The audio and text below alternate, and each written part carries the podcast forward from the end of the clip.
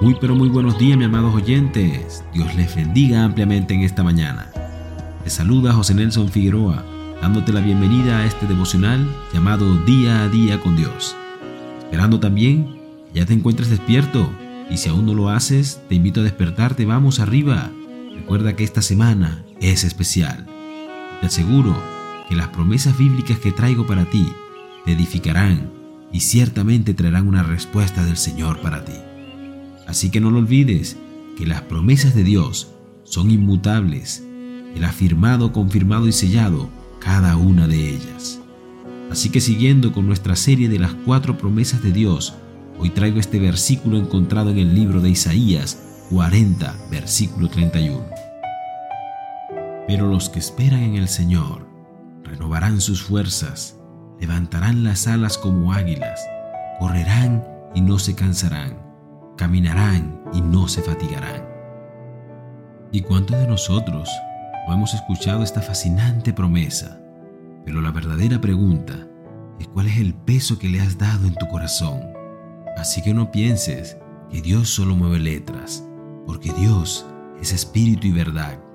Él es quien cambia y transforma, quien da y quita, el grande y poderoso Yahvé. Y ciertamente, Él desea darte aquellas fuerzas que en este momento necesitas. Pero es necesario que vivas cada promesa, que la sientas, que la internalices y que las atesores. Porque no hay nada más real que la gloria poderosa del Padre. Así que no conozco cuál sea tu lucha en este momento.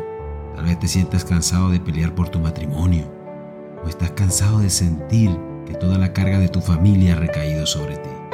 Tal vez sean las adicciones que te aquejan son tus hijos los cuales sientes que se te están perdiendo.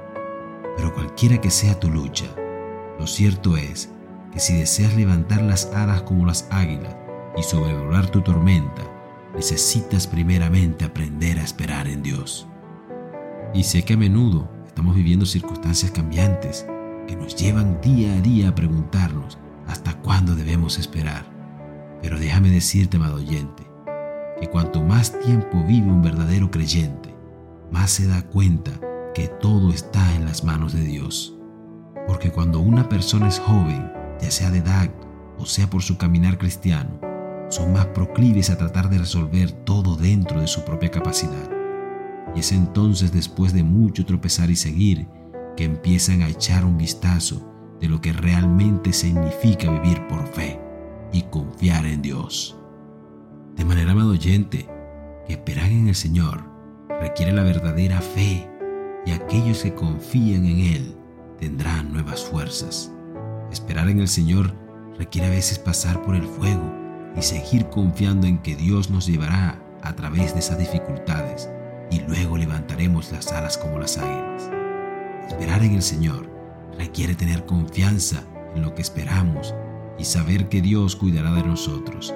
Y luego correremos y no nos cansaremos. Caminaremos y no nos fatigaremos.